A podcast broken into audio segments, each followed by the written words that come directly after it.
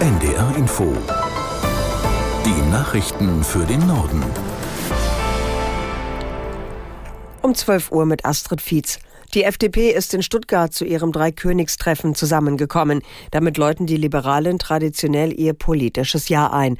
Aus Berlin Hans-Joachim Viehweger. Es geht darum, sich Mut zuzusprechen, denn die Lage der FDP hat sich seit ihrem Eintritt in die Ampelkoalition kontinuierlich verschlechtert.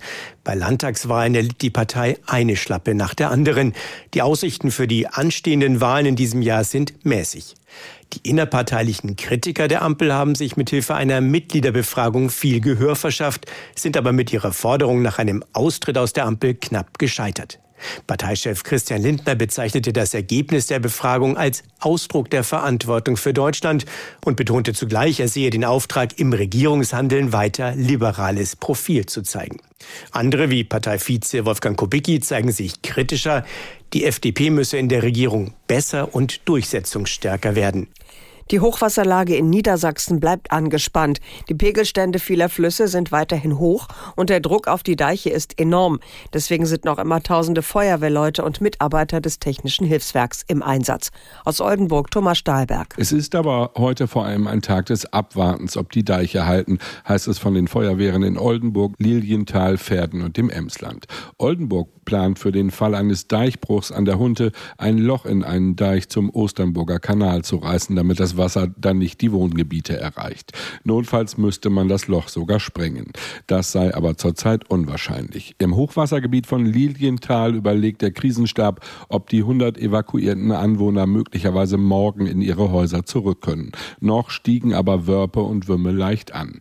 Bremens Bürgermeister Bovenschulte macht sich seit dem Vormittag ein Bild in den Hochwassergebieten Borgfeld und Timmersloh. Das Land Bremen hat angekündigt, betroffenen Anwohnern kostenlos Bautrockner auszuleihen auszuleihen.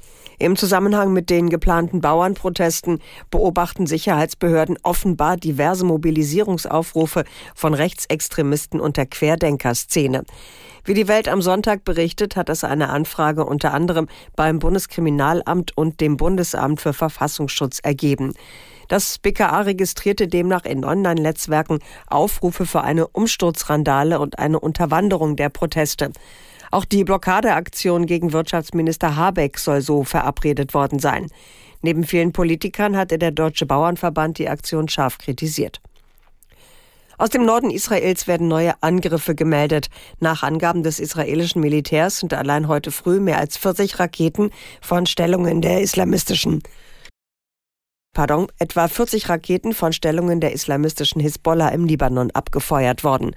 Aus Tel Aviv Julio Segador. Das israelische Militär reagierte mit Luftschlägen gegen Hisbollah-Stellungen im Südlibanon.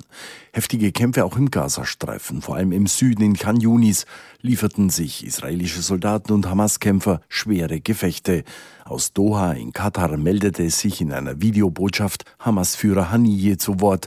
Er sprach direkt verschiedene arabische Länder an, in denen in den nächsten Tagen US-Außenminister Blinken im Rahmen seiner Nahost-Krisendiplomatie erwartet wird. Diese Länder müssten der amerikanischen Regierung klarmachen, dass die Zukunft und Stabilität des Nahen Ostens eng mit der palästinensischen Sache verbunden seien. Das waren die Nachrichten.